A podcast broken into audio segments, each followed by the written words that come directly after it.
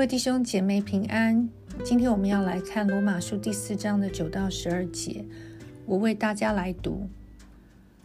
如此看来，这福是单加给那受割礼的人吗？不也是加给那未受割礼的人吗？因我们所说，亚伯拉罕的信就算为他的义，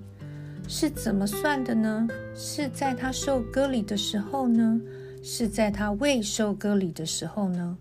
不是在受割礼的时候，乃是在未受割礼的时候，并且他受了割礼的记号。做他未受割礼的时候因信称义的印证，叫他做一切未受割礼而信之人的父，使他们也算为义；又做受割礼之人的父，就是那些不但受割礼，并且按我们的祖宗亚伯拉罕未受割礼而信之宗基去行的人。就如同圣经前面所提到的，神称人为义。或者是人的罪能够被主所遮盖是有福的，而且是一个白白的恩典。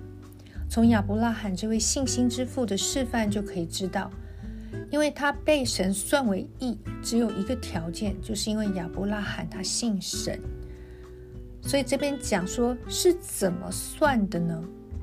如果白话一点，就是亚伯拉罕被称为义，到底是要从什么时间点开始算起？圣经给了最直接的答案，这里说是在他受割礼之前，上帝就已经称他为义了。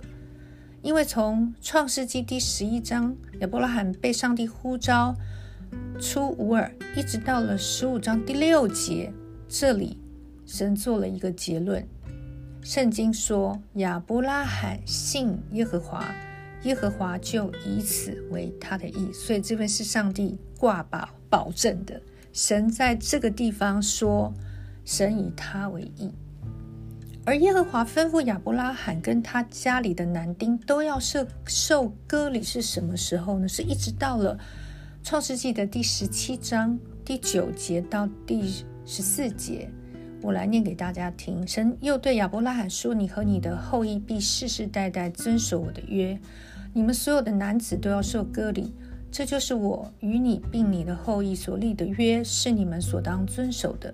你们都要受割礼，这是我与你们立约的证据。你们世世代代的男子，无论是家里生的，是在你后裔之外用银子从外人买的，生下来的第八日都要受割礼。你家里生的和你用银子买的，都必须受割礼。这样。我的约就立在你们肉体上做永永远的约，但不受割礼的男子必从民中剪除，因他背了我的约。所以从这段圣经看出来，一直有一个字叫做约。所以割礼本身并不是称义的条件，而是在罗马书四章十一节所受所说的。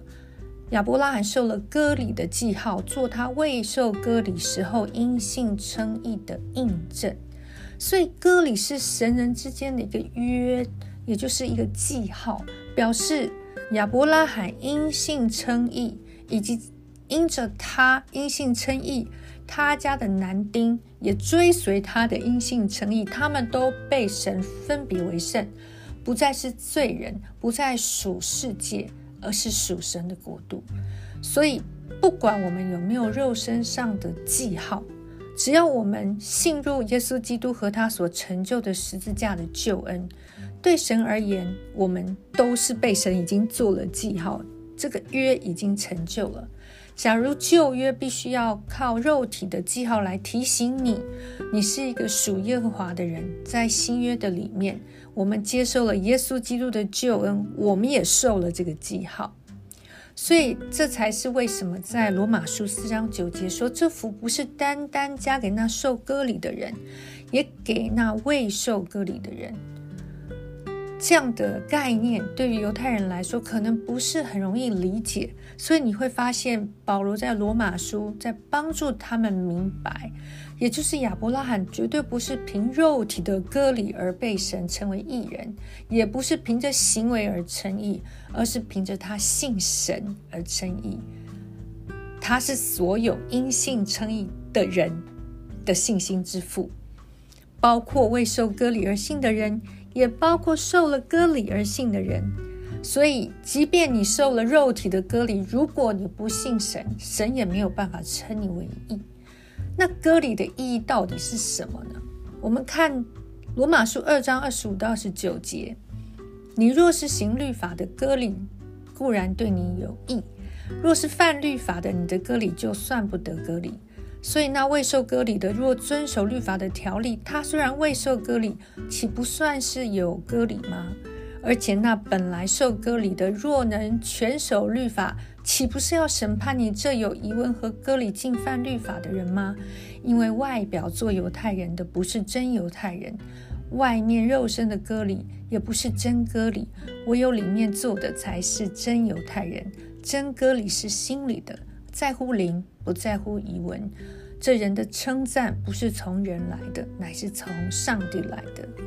所以肉体的割礼其实就在提醒亚伯拉罕所有肉身的后裔，也就是犹太人，他们是属耶和华的百姓，他们要遵守国度的律法。但是如果光有外表的割礼，却没有行出全律法，那这个割礼就失去了意义。但如果今天是一个外邦人，因信而成义，被耶稣的宝血洗净了，有圣灵的内住，也就是有了心灵的割礼，不再犯罪，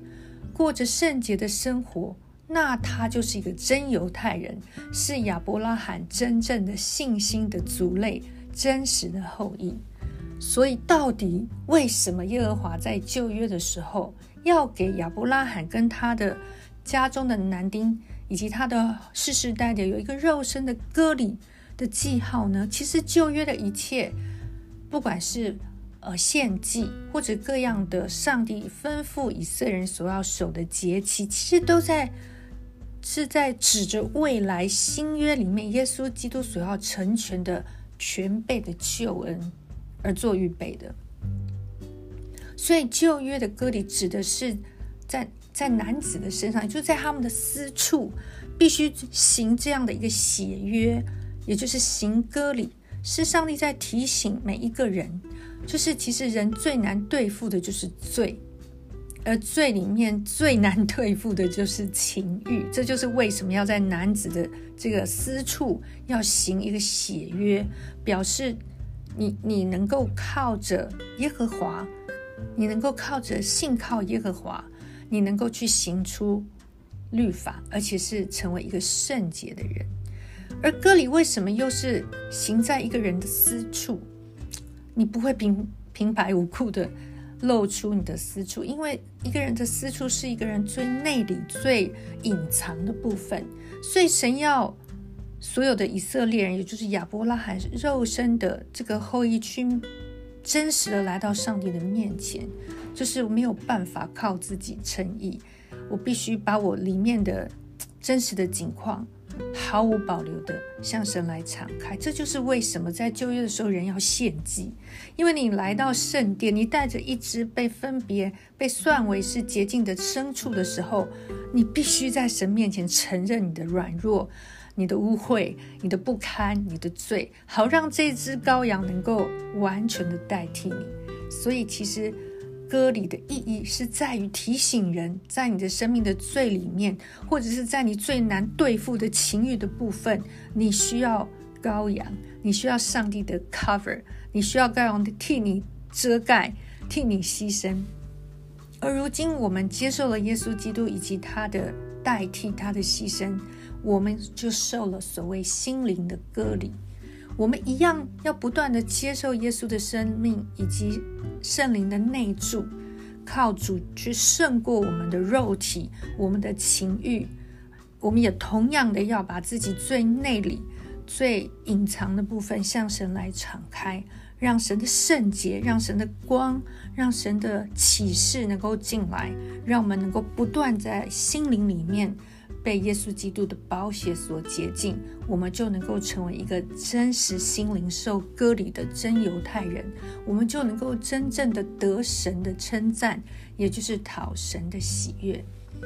这是没有办法靠自己，我们唯一能做的就是不断的因的信来到耶稣基督的面前，不是看我能做什么，而是相信耶稣基督能够帮助我得胜。所以最后我们一起来祷告：亲爱的耶稣，谢谢你，谢谢你为了我，我的一切的罪，我的不堪，我的软弱，我从过去到如今，甚至未来以后。可能犯的罪，主啊，你都一次把自己给破碎了，给献上了。你更流出了宝血，洁净了我，使我能够因信称义。求耶稣基督以马内利的恩典，不断的临在我身上，好叫我的心灵里面能够受真割礼，我能够真正的被分别为圣，胜过罪的引诱，胜过情欲的捆绑，能够成为一个真犹太人。做亚伯拉罕信心之父的真实的子孙，谢谢主垂听孩子的祷告，孩子这样祷告，是奉耶稣基督宝贵的圣名，阿门。